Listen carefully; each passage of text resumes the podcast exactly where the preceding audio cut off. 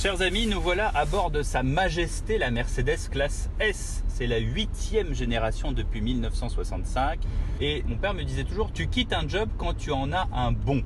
Et là, en l'occurrence, il faut dire que la classe S d'avant, bah, elle allait très bien. Elle était vraiment très très bien. Rien à dire. Et c'est là que Mercedes fait fort, c'est qu'elle surprend par la nouveauté, par euh, la technologie, par euh, les différentes améliorations qu'on peut apporter à un modèle existant et qui déjà est absolument extraordinaire. Alors pour faire simple, on a l'habitude de ces nouvelles dalles Mercedes qui sont au-dessus du volant et qui servent donc de, compteur et de cet ordinateur de bord euh, sur le côté. Eh bien cette dalle est là évidemment.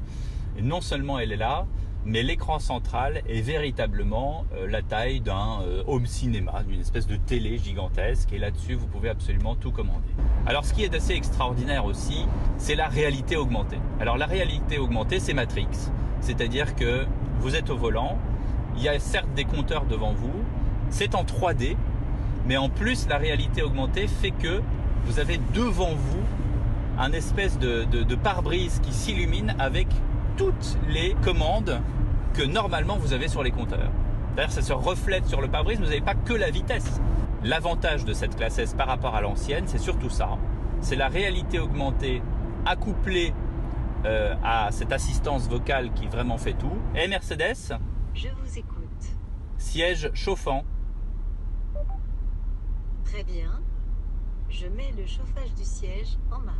Tous ces trucs-là, il y en a à peu près 312 euh, de commandes vocales. On peut demander à la voiture s'il y a une pizzeria dans le coin. On peut lui demander, voilà, quand on est au volant et quand on est à l'arrière, on commande tout de l'arrière. Bah oui, bah, le maître mot, c'est d'être le chef à l'arrière et euh, tout ça dans un confort incroyable. Là, je viens de passer sur une route très très bosselée. Vous n'avez rien senti puisque la suspension est pneumatique.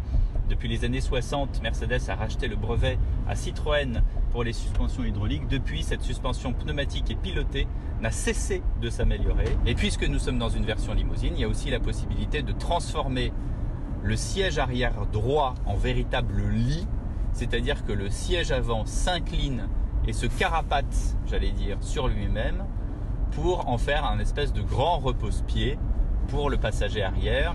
Euh, sous le capot, on a pour l'instant un 400D, c'est-à-dire un 6 cylindres diesel 330 euh, chevaux, avec un couple faramineux qui vous permet effectivement de rouler de manière très très souple et pas forcément très très gourmand. Donc pour cette voiture première classe, évidemment le prix va avec, on démarre à 107 000 euros.